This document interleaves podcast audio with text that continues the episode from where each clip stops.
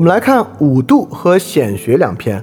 五度呢，这个度的意思就是毒虫，就是五种毒虫，五种坏人啊，这是五种坏人。显学篇呢，就是儒墨批儒批墨，所以五度显学呢，都是两个批判性的篇章，当然主要批判对象是儒家啊。在批判儒家的基础之上，韩非呈现他自己的理想世界的基础是什么样？也就是说，一系列韩非所认可的前提假设，他是在这些前提假设的基础之上来批儒的。我们就来看这前提假设是什么。我敢说，绝大部分你都能认可。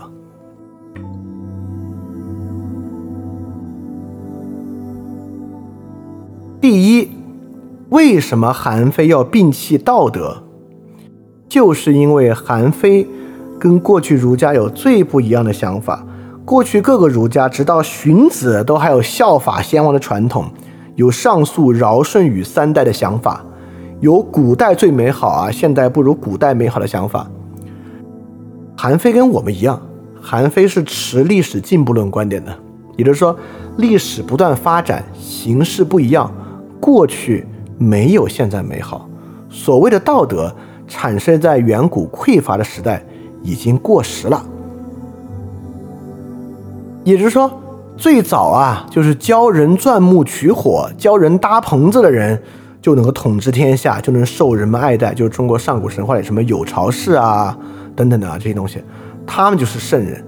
那是因为他们的时代啊特别傻。像后世的圣人周公旦是制定礼制的，对吧？在周公旦看来呢，有巢氏这些人啊。就太简单了，他们那套方法怎么是圣人的方法呢？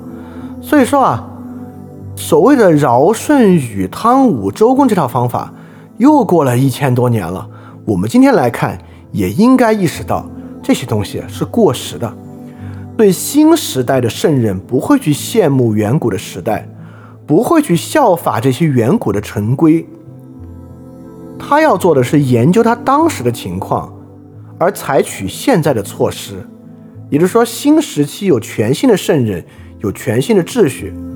守株待兔这个典故就出自这里。也就是说，守株待兔，就如果我们墨守成规，还是认为一定要道德，这就像是守株待兔。你听说尧舜禹有道德，你也把道德当做最好，守的道德，希望能从中获得好东西，这是假的。时代在发展的。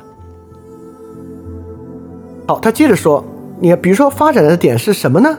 你看啊，古时候的人呢不用耕种的，你捡采果子就够吃了，也不用纺织，禽兽的皮毛就够穿，你不用费什么力气劳作，生活很充实的。因为人口少，财物多，所以争夺很少，争夺很少呢，你也没有必要进行赏赐，你也不用赏他，你也不用罚他，人民自然安定。但现在的人啊，一个人五个孩子都不算多。每个孩子啊，又分别再生五个孩子，祖父还没有死，自己就有了二十五个孙子。所以说啊，人民的数量这么众多，而财物缺少，我们只有费尽心力劳动啊，才能供养这么多人。因此，人们肯定要互相争夺的。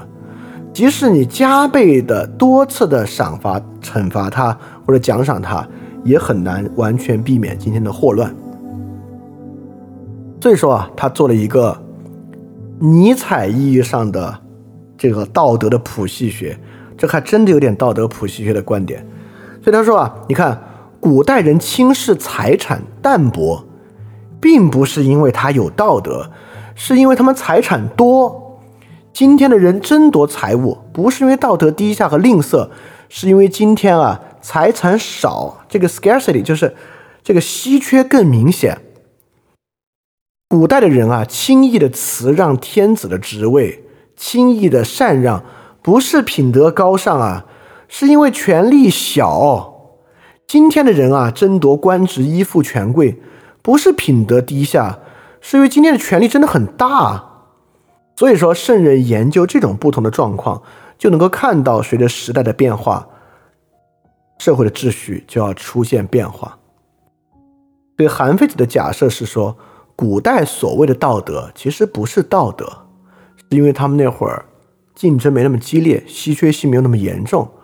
而到今天啊，韩非的论断就是，儒家所讲的那套道德的土壤面临新的形式，实际上已经完全消失了。这跟今天的很多说法何其相似。今天作为道德发展理论，在社会进步之中，很多道德变成陈规，不必遵守，何其相似，对吧？这个很多人是可以接受的。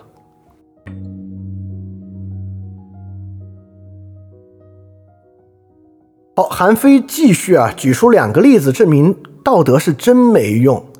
第一个啊，你看儒家所讲的这个道德的本性啊。都是呢，以这个家庭伦常秩序为基础啊，没有一种道德的爱能够超过父母对子女的爱。但是呢，家庭都和睦吗？对吧？家庭就不发生冲突吗？对吧？先王爱民都不会超过父母对子女的爱，子女难道没有叛逆父母吗？那依照这样的爱，本来就有问题啊，民众怎么能治理的好呢？你看，这跟今天是一样的。今天很多人，我们认为，比如道德秩序本身是出于家庭秩序。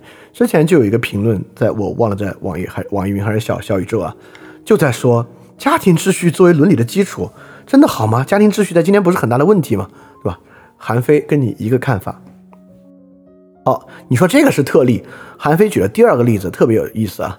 韩非第二个意思就是说呢，而且民众啊，本来就根本不在意所谓的仁义。民众就在意权势，他举什么例子啊？孔子对吧？天子的大圣人了吧？论仁义，谁比他高？有多少人跟从孔子？七十个人。跟孔子同时期，鲁哀公，你看他的谥号是哀公，我们就知道啊，不会特别高明。韩非也说啊，鲁哀公他有什么仁义吗？他坐在朝廷里统治鲁国，老百老百姓没有敢不服从他的。而且啊，他还能够任用孔子来做臣子呢。哀公做孔子的国君，难道孔子服从哀公是因为他的仁、他的义吗？不是呀，是他的权势啊。所以根据仁义，孔子怎么能臣服于哀公呢？但根据权势，哀公就可以让孔子臣服，所以说啊，现在这些儒家啊，劝说君主。让君主施行仁义，你看看孔子和哀公，这不起作用的。真正起作用的是权力。对韩非主张啊，真正起作用的，在我们战国就更不用说，就是权力，而不是道德或知识。所以在这个情况之下，为什么要用过时的道德来干涉权力的运作呢？我们就需要把道德仁义排除在权力秩序之外。而去研究权力到底是如何运转的，没有什么秩序是永恒的。上古时代属于他们那个时代，没有那么稀缺，是道德的秩序；而进入到战国的这个时候，就是权力的秩序。我们就应该依权力构成权力，而不要再把那些过时的陈规掺杂到权力之中了。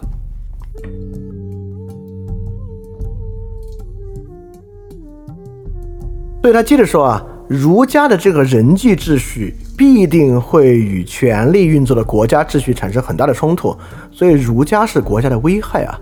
你看啊，在儒家思思路之中啊，如果你自己的弟兄遭到侵犯，你就必须帮他反击；你的朋友受到侮辱，你就必须受到帮他报仇。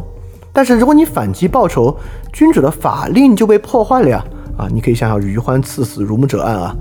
所以说，很多时候啊，君主尊重这种道德行为。而忘记他们违反法令，所以说民众啊就会陈勇犯禁，官吏也很难禁止了。如果不从事农耕劳动就有吃有穿，还认为啊这种儒生有才能，不打仗立功就能受到尊重，却说这些儒生是贤能，贤能的风气一旦形成，国家的兵力就会削弱，土地就会荒芜。如果君主喜欢贤能品行啊，而忘记。士兵减少，农民减少的灾祸，那么这些儒生啊，谋求私利的行为就会得逞，国家的利益就不会存在了。你看，就说人与人之间的利益和情感，会让他们脱离国家的奖惩体系，那国家所需要的农民和士兵就会减少，这就很危险了。他之后还举了一些例子啊，比如说楚国有个很正直的人，他的父亲偷别人的羊，他向官吏告发。但是令尹却说杀掉他，对吧？因为他虽然对君主忠心，但告发自己的父亲却是大逆不道，这是儒家观点，对吧？儒家认为，呃，子为父隐，呃，就是你是不能告自己的父亲啊。所以说，对君主耿直的，对父亲的却是逆子，有个鲁国的人跟随君主打仗啊，上阵三次，逃脱三次。孔子问他什么原因逃脱啊？他回答说：“我上有父亲，我如果战死，就没有人可以供养他了。”孔子认为他是孝子，就提拔他做官。由此看来啊，父亲的孝子啊，却是君主的叛贼。对令尹杀掉直公，就是杀掉那个告发父亲的人啊，楚国的坏人啊，就没有人能向上告发他们了。孔子奖励逃兵，鲁国的人呢，因此军力大降，都会临阵脱逃。你看，这个韩非最后总结啊，国家的利益与个人的利益是如此的不同。如果君主推崇这种个人私利，又要想谋求国家的利益，那根本就是南辕北辙，是不可能成功的。大家可以想想，我们今天是不是经常喜欢宣传为了国家放弃家庭的故事？好，他最后总结啊，你看仓颉造字的时候，把为自己盘算叫私，和私相反的叫做公，对公私对立啊，造字都是这么造的。所以说现在儒家啊，鼓吹公私利益相同，根本就是扯淡。所以说，为个人打算去研修儒家那一套是最危险的事情。所以这是韩非一个很根本的假设，公私的利益是完全相悖的。大家可以想想，我们今天是在什么情况、什么事情之下，特别爱批判精致的利己主义者？精致的利己主义者太多，就会导致什么样的问题？讲一下这个问题啊。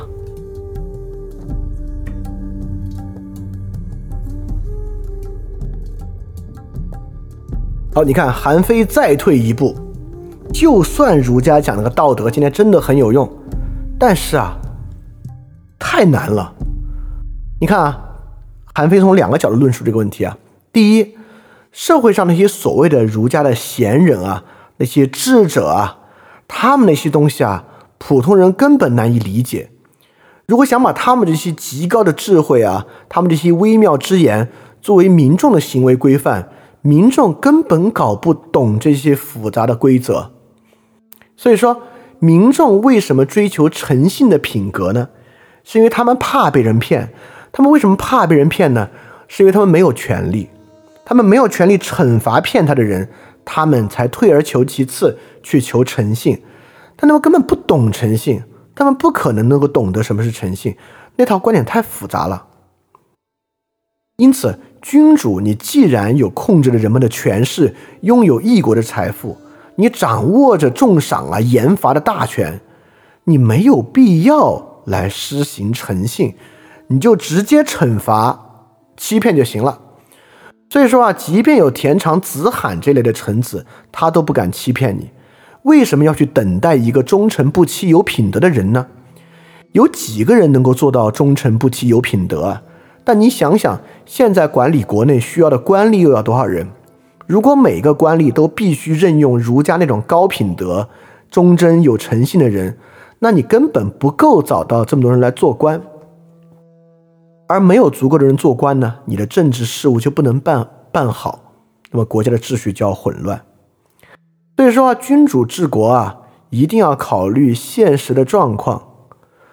如果你坚定的。要找那个有德的人啊，你就不会有这样的人。但如果你坚定的用法、用奖惩去做，啊，即使普通人也能做好，群臣也不会有奸诈的行为。也就是说，从实际的意义上考虑，就算道德很好，第一，民众根本不会懂那些深奥道理；第二，找到这么多有德的人找不着。所以我们面对的就是比较平庸的民众和比较平庸的官吏集团。为了平庸的民众和平庸的管理集团，最好的方式就是用奖惩的方式。奖惩可以直接让人变好，怎么样？听着是不是越来越有道理了？在显学篇，韩非还有一句话，我就直接引到这里啊。韩非说：“圣明的君主治理国家，不是依靠人们自觉的做好事儿，而是使而他们，而是让他们不要为非作歹就行了。如果依靠人们自觉的就要做好事儿。”在全国找不到十个这样的人，而使人们不要为非作歹，让他们整齐划一，适用法令就行了。所以说，治理国家原则是什么？治理国家要用那种对大多数人有效的手段，而不是那种对少数人才有效的手段，所以不应该使用德治，而应该使用法治。你看韩非子的假设啊，就是有道德的人是少数，道德教化过程很长，而国家的大多数人都是普通人构成的。对这些人所实施的合理的方法是法治。这是不是已经说到今天社会的主流观点之上了？饭店做了无数的节目去讲如何对抗重型主义，原因就是因为 这个在我们的历史传统中是多么根深蒂固的一个想法。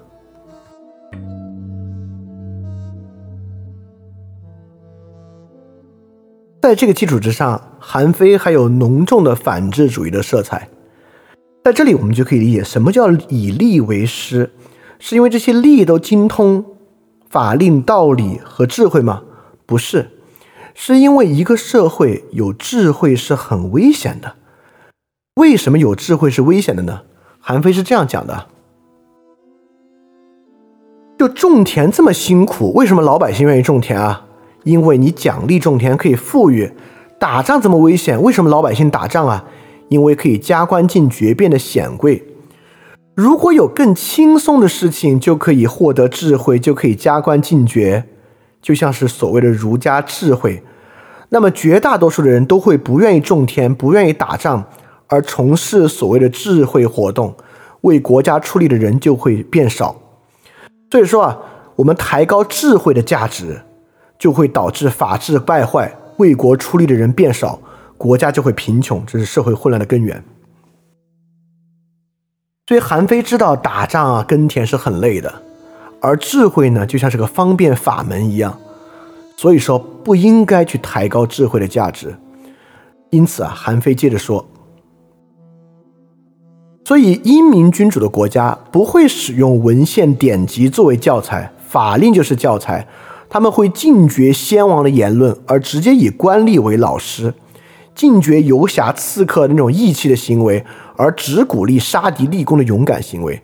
这样，国内的民众擅长言谈的人也一定要遵守法律，让从事劳动的人全部回归农业的生产，表现勇敢的人都要去军队中服役。所以说，这种国家既富有，战争的时候兵力强大，这是称霸天下的资本。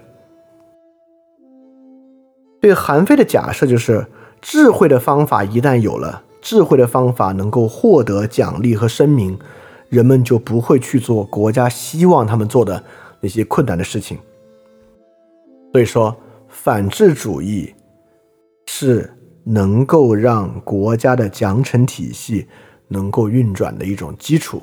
以利为师，并不是指利有高明的智慧，而是干掉，就是比如说。用焚书的方法，让奖惩成为唯一可以学到的秩序，所以法家是有非常强烈的反智主义色彩的。这个反智啊，是呃韩非更接近老子而抛弃荀子的部分。荀子还是礼法并隆，礼法并重。在荀子那里啊，礼的教化作用还是很明显的。但是大家记不记得老子是怎么样说如何去愚民政策的？在这一点呢？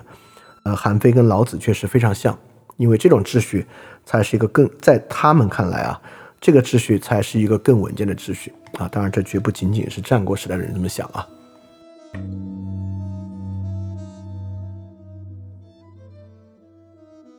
除了反制之外呢，还有一个很黄老的，就是反商业、反财富。为什么商业和财富不好呢？因为你看啊，他又要说了。因为民众平时啊，就是追求安全，避开危险。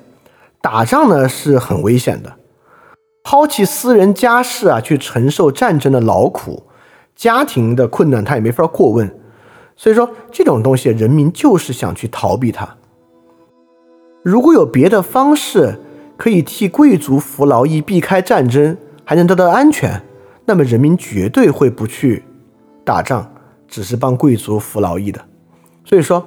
什么叫帮贵族服劳役？也就是说，当一个商人、商业有财富的人能够雇佣他人的时候，被雇的这个人就要脱离战争的徭役体系。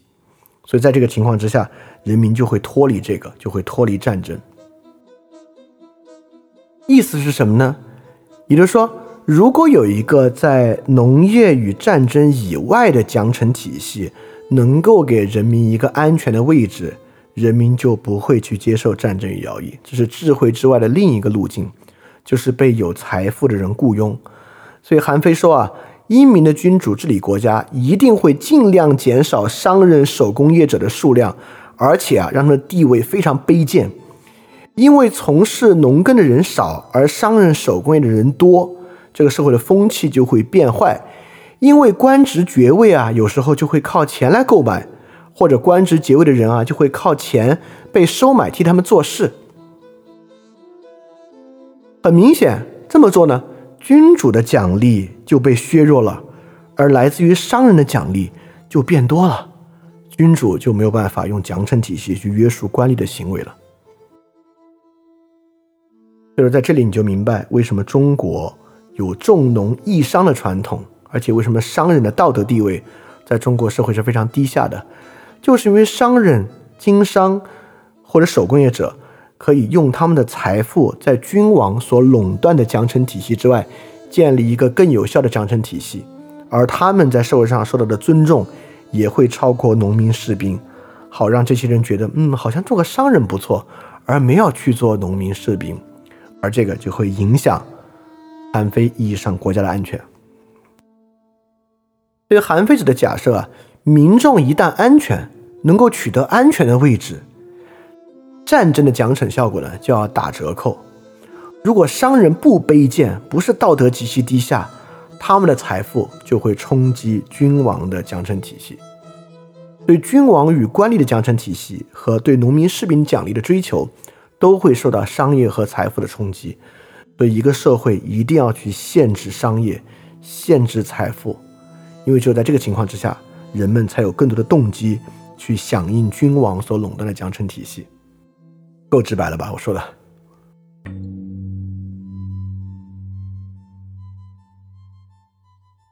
所以五度中呢，韩非反对五种毒虫。第一，儒家。通过反对儒家呢，是想要取消道德，因为道德本身会动摇君主的奖惩体系，道德让人变得淡薄，让人变得高尚，让人变得无所畏惧，这个呢就会让奖惩体系失效。当然啊，道德呢也会让君主变得虚伪，让说服变得困难。就最开始那个例子啊，让君主表面上喜欢道德这套，但背地里又想要利益，让说服变得很困难。所以儒家这套是一个最大的阻碍。第二。五度的第二种是取消纵横家，他很批判纵横家，就是像姚古这样的人，因为纵横家啊总是认为国家与国家之间的合作就可以解决问题。如果啊国君认为哎挺好啊，靠合作就可以解决问题，国家就不会对内去富国强兵，去强化内部的农民与士兵体系，所以外交谋略秩序就会冲击国内奖惩秩序的重要性。国君就会认为，哎，有好的对外关系就行了，没有必要再把国内把人逼得这么狠啊。韩非认为这个非常危险，所以韩非非常讨厌纵横家。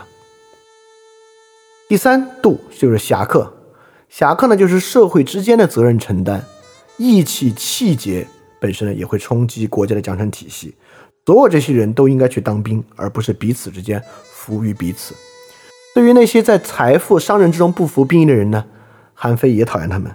要取消社会的利益，让人不要依附于豪族商人的秩序，而依附于国家的秩序。商人、手工业者也要取消非生产的盈利方式，不能够让有一种盈利方式比农业更有利，这样的人们才能够生产更多的粮食。因为古代打仗对粮食的追求是非常非常严格的。可见，为了保证君主可以垄断奖惩体系，韩非子。希望社会付出的代价是什么？为了军权安全的考量，韩非子提出什么样的路径？韩非子如何要建立一个无道德、无社会、无商业的世界？啊，这个中国的历史之上有多少反商业的途径？明朝的海禁是为了什么？等等等，当然有很综合的原因啊。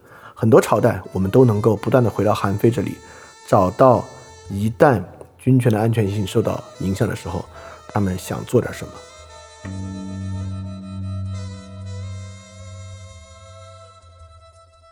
所以，对于奖惩的宣扬和强化本身啊，就是对权力本身的宣扬和强化。权力的中心啊是非常有用的，不能够通过权力调动的东西呢是没有用的。权力本身是韩非这里唯一值得考量的目标，而透过权力的奖惩的影响力啊，超过人情、超过道德等等等等，是韩非认为唯一值得关注的影响力。所以，我们说中国文化非常早熟，怎么理解这个早熟呢？我们就可以想象啊，中国文化是在社会尚未有良好发展的时候，就发展出了以权力奖惩为中心的君主制，导致社会长期被压抑。而欧洲在进入君主制的时期啊，就是中世纪前后，其实社会已经有了较长足的发展，甚至很多国家进入绝对君主制啊，像法国这样的国家，社会已经有了非常长足的发展。这本身与封建制啊以及教会都有很大的关系啊。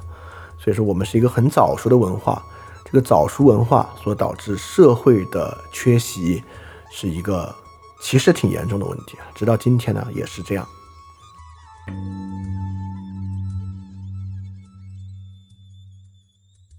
好，所以我们总结韩非的拷问啊，什么是韩非的拷问？也就是说，韩非关于这些问题的前置条件和前提条件，我们该怎么回答这个问题？我总结了一下。大概是以下这些，我在今天不会给出答案，我们下次讲的时候我才会去讨论这个问题。我觉得这些问题每个人都值得去思考，很重要。第一个问题，人对于声望名誉的追求，不还是利益吗？所有这些东西都可以化约为私利，对吧？难道不是吗？这是第一个问题啊。第二，人与人的利益啊，只要是稀缺的条件，本质上就是相斥的。合作共赢是少数，而竞争对抗是多数。不管在君臣之间，还是君与民之间，难道不是这样吗？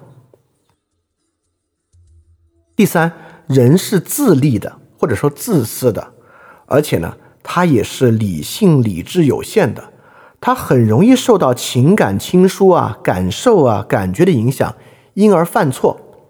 所以说，稳定的奖惩体系。比道德情感要更稳健，比道德情感又更有依据，难道不是吗？第四，不会有永恒的秩序，道德可以过时，情感可以过时，时代只要有变化，那么在这个时代维持秩序的要素也一定会发生变化，不用固守成规，难道不是吗？第五，公共利益与私人利益。很多时候都是相悖的，过于强调私人利益，他们结成的这个公共共同体啊，就一定会变得软弱，难道不是吗？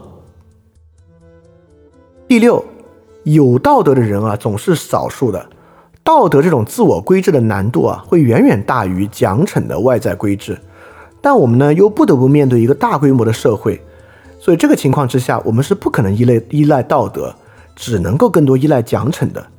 难道不是吗？最后一个问题啊，安全过于安全的环境会使人懈怠，会使人对于奖惩啊，都会使人不那么害怕惩罚，也不那么响应奖励。因而啊，根据“生于忧患，死于安乐”的这种说法，社会条件只要过于宽松安定，他们结成的共同体啊，就会失去竞争力。难道不是吗？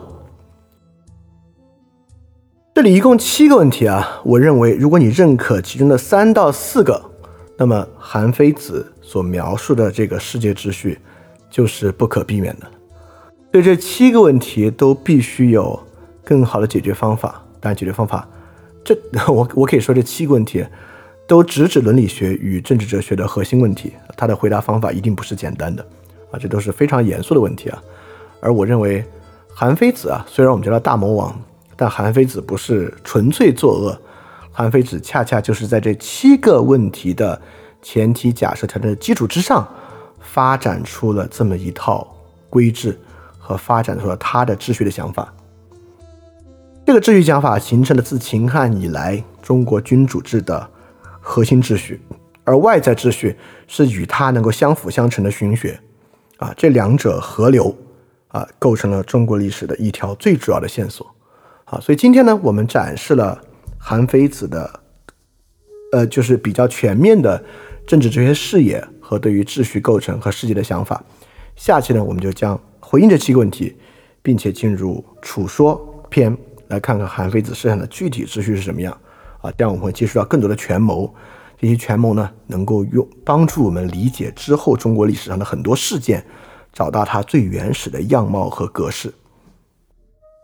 好，我们这期节目要讲的就是这里啊。其他的看大家有没有什么问题，我们来进入到提问的阶段。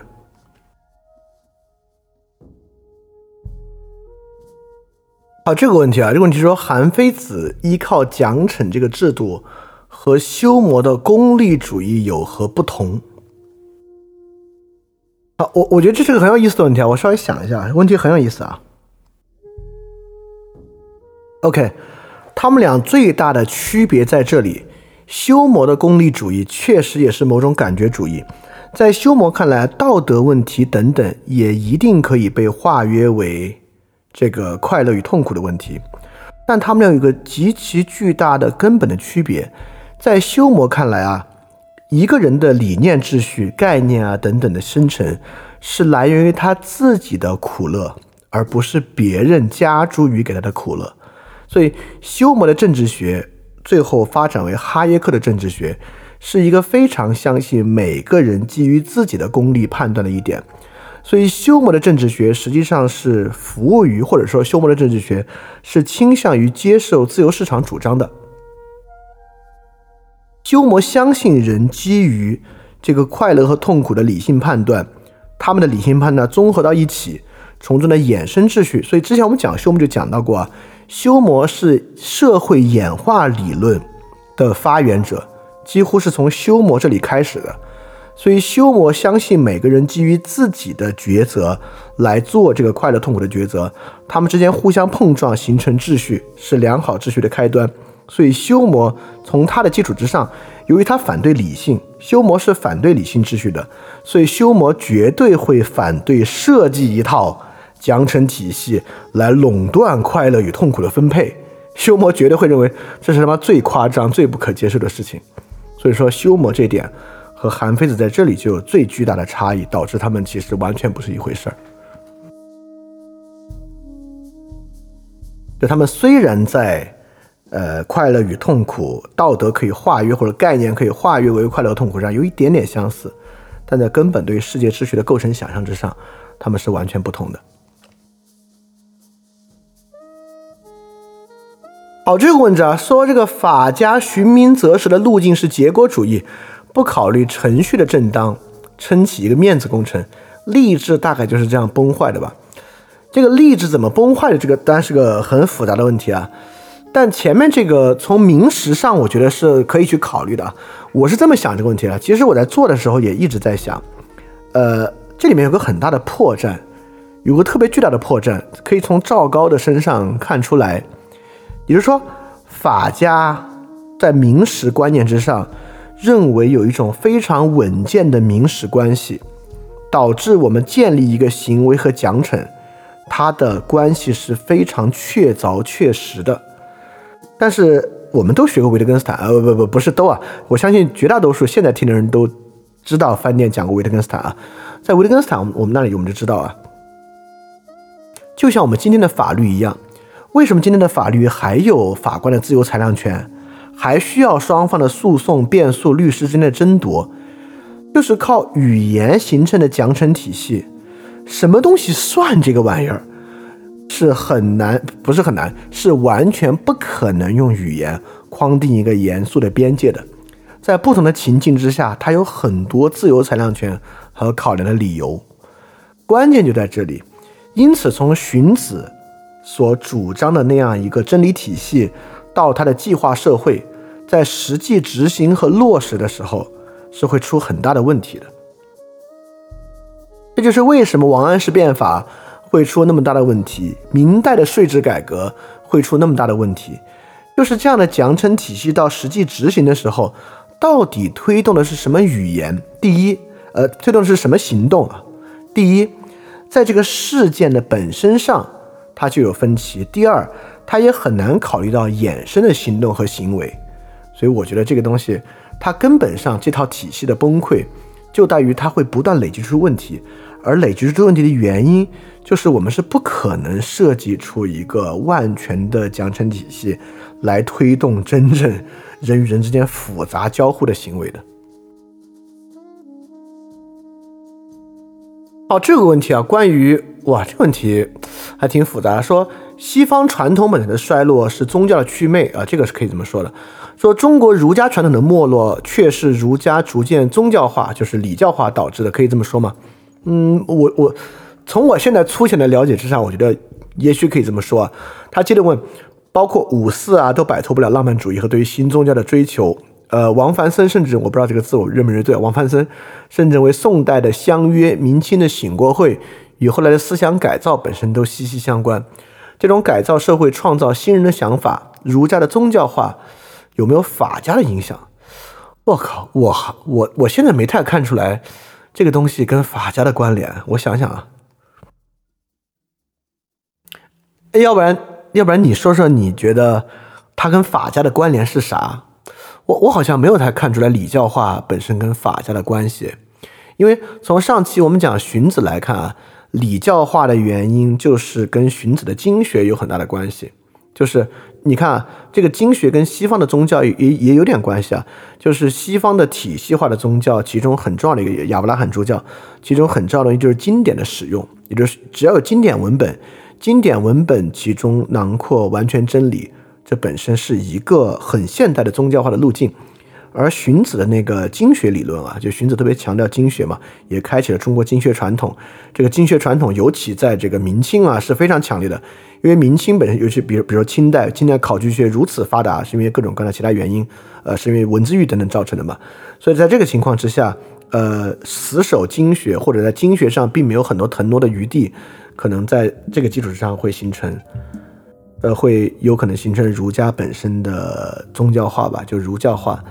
但这跟法家的关系，我还真没有特别看出来啊。要不要真你说说，你觉得它跟法家的影响是啥啊？我先看下面这个问题啊。哦，这个问题啊，这个问题我能我能回答。说是似乎韩非子的所有论述都是以君主为视角看展开的，似乎啊，只要把我是君主这一点啊去除，他就站不住脚了。古时候的人们没有今天这么强烈的国家观念，并且韩非子也提到许多国家与民众的差异。这个论述是如何影响了当时民间思想传统的？在中国历史上，民众为什么都不会留下印记？我先说国家这一点啊，在上期荀子的最后，我们就提到了中国在当时战国的末尾，从天下观向国家观的转变，也就是说，当时是有强烈的国家观念的啊。就是荀子呢，就提出了极其强的国家本位主义，原因就是因为天下松散的道德秩序，就是所谓的天下观念，周朝的那种天下观念，转向由严密的行政官僚制度构成的国家观念。也就是说，国家与天下的区别，就是松散的道德秩序和严密行政文书的官僚秩序的区别。所以到战国末年已经出现了这样的特征，不如更不用说秦汉所构成的中国君主制的整套体系，从官吏体系到政治分工啊等等等等。所以说当时是有强烈的国家观念的，而且在当时的国家观念之下，这套君主制最后所凸显的就是君主权力这点，君主权力是真的很大。所以说当时的国家和君主并不是意识形态构造，而是实际的社会建制。国家是建立在官僚行政文书体系之上的，君主的军权也是由他实际的人事任免、军队的掌控，包括呃就是世袭延续这些社会建制之上构成的。而民众为什么没有太留下痕迹？这个问题就有点复杂了。第一，民众是不是没有留下痕迹？呃，其实不是。呃，在汉初的黄老和董仲舒能够借助的阴阳学来重塑儒家，这些都是从小传统反推大传统。也就是说到战国末期啊，黄老逐渐衰落，但黄老在民间非常的兴盛，更不用说阴阳学在民间非常兴盛了。你问的民众这个问题啊，涉及到余英时先生所谓的大传统和小传统彼此之间互相影响的那个问题。我觉得这个问题讲到秦汉的时候会说很多，就是中国历史上民众并不是一个完全消失的角色，而民众的小传统其实是在不断反过来影响大传统的延续的，这是很重要的事情啊。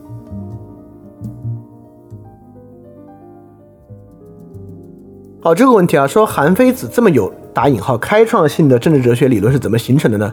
简单说，师承荀子的难以理解，不难理解啊。你 我我真觉得韩非子这个荀子加黄老的贵柔救夏加变法家的实际政治主张，就是理亏商鞅那套，理亏商鞅那套加荀子的加荀子的国家主义。加黄老的贵贵柔救夏，加荀子的理性理论和社会这个社会计划理论、社会计划的视角，不就是韩非这个观点吗？我我我倒觉得韩非这个观点就是以上三家合流形成，还挺明显的。包括韩，包括我们也说，就韩非这么强调这个奸臣这一点啊，这是小人儒的法家话嘛。好，这个问题啊，说在听今天节目之前，韩非子只是个名字而已，对具体理论没有了解过，他觉得大多数人也差不多。但是为什么这些想法这么一致，跟今天我们想法，是因为他们很粗浅吗？是很容易理解，还是这个想法已经根植在我们的文化里很深了？啊，这个问题很有意思啊。这个问题我在里面其实涉及到了一点，但是讲的不多，刚好我可以在这里把它补进来。好，也就是说。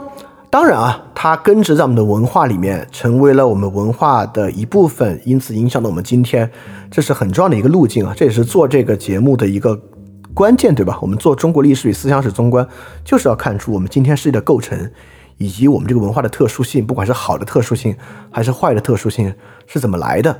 所以说，这套说法慢慢慢慢变成建制，变成其他的，呃，我们的小，也就是我刚刚说的，从大传统。变到小传统里面影响我们，比如道德虚无主义，在这个中国历史之上，在小传统里面简直是一个非常重要的源流。这个跟韩非一定有很大的关系，韩非法家有很大的关系。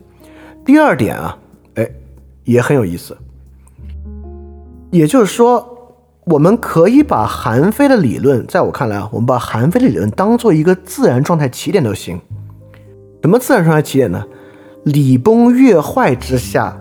我们可以构想的最简单的秩序，也就是说，当善的秩序消解的时候，包括我们今天的标题啊，我们说这是先秦文化的向下之路。我上面三个字写的是“恶者崩”，什么意思呢？就是从善从善如登，从恶如崩的意思。在礼崩乐坏的情况之中啊，从善如登变得尤其困难，而从恶如崩变得尤其简单。当我们选择从恶如崩，又要形成秩序的时候，其实啊，离韩非这套并不会非常遥远，很快就走到这儿来了。今天的环境与此也非常类似，所以我们可以把韩非这一套东西当做相对礼崩乐坏社会的时候的一个自然状态。我们是要想办法去克服这个自然状态的，也是因为这个原因，它跟我们今天的想法才显得如此类似。这当然有很不同的解释啊，提供两个这样的解释。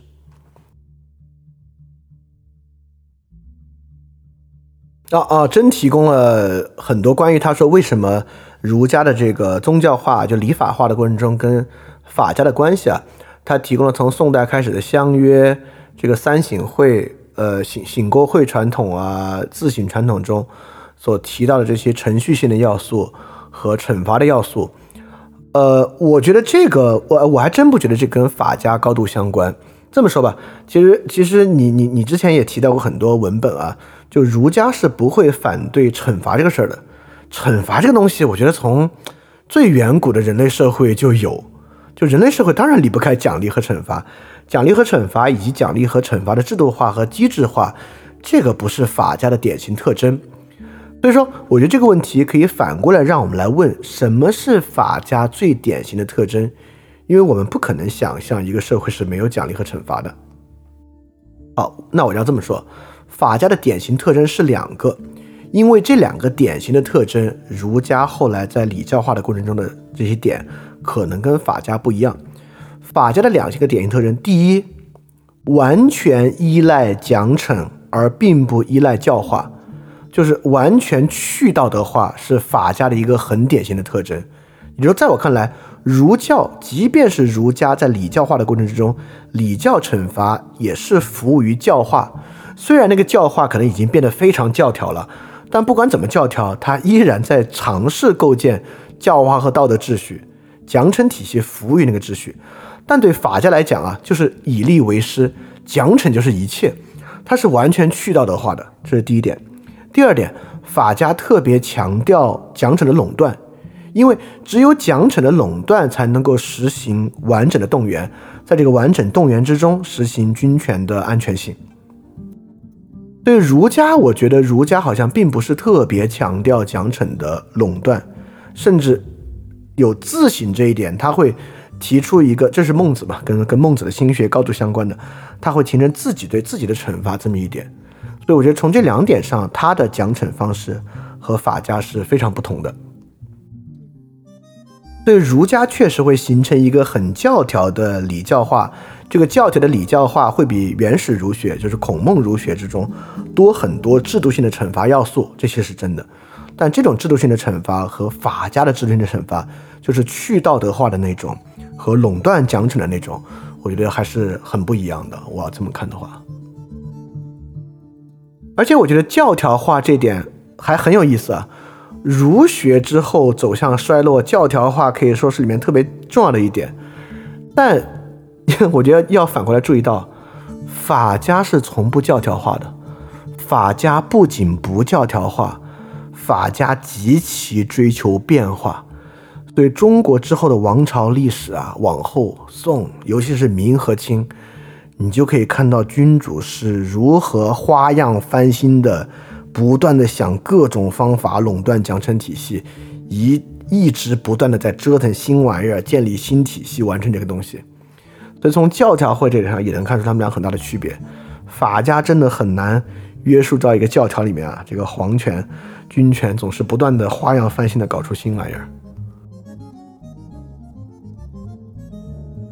好，今天我觉得这期我自己准备的觉得很有意思，而且今天这些问题我都觉得很有意思。今天问题的质量都很高啊，而且就是这个问题的碰撞能够引发出一些很好的探讨和讨论啊。我们之后可以在群里继续讨论。好，那我们今天节目就到这里结束，然后下周我们继续来讲韩非子，我们来讲楚说篇。在楚说篇之中，我们能看到一些作为大恶魔韩非子更多的恶魔细节在之中了。好，那今天节目到这里结束，我们下周节目再见，大家要记得敢去相信。翻转电台需要你的支持啊！因为之前有长期以来啊，一直四年以来支持我的一个大额捐赠人，我跟他的捐赠期限到期了，所以现在呢，我要来看翻转电台啊有没有可能自己造血，可持续的继续发展下去。但是翻转电台呢会继续保持非知识付费模式，不管是电台节目、文章、知识社群，都保持全免费的模式，也不需要接广告或者做定制节目的方法，能够保持独立的运营。所以，在这个背景之下，需要大家的支持捐赠。希望翻店呢这个创作机制可以保持下去。如果运气好啊，钱多于我自己的生活所需，它还会用于做事侠创作机制本身的创作补贴。所以说，特别希望你通过 Patreon 和爱发电这两个平台赞助。如果你需要知道 Patreon 和爱发电的地址，请去 Show Note 之中看。好，谢谢大家了。非常感谢你收听本节目。如果希望每周一加入微信群，跟我们一起学习，提出问题，看到每次分享的 Keynote。可以微信添加“想借 Joy Share”，想借的拼音 x i n g j i e，Joy Share j o y s h a r e，并说牛津通识读本，就可以被我们拉入群中，每周一起学习了。欢迎你来。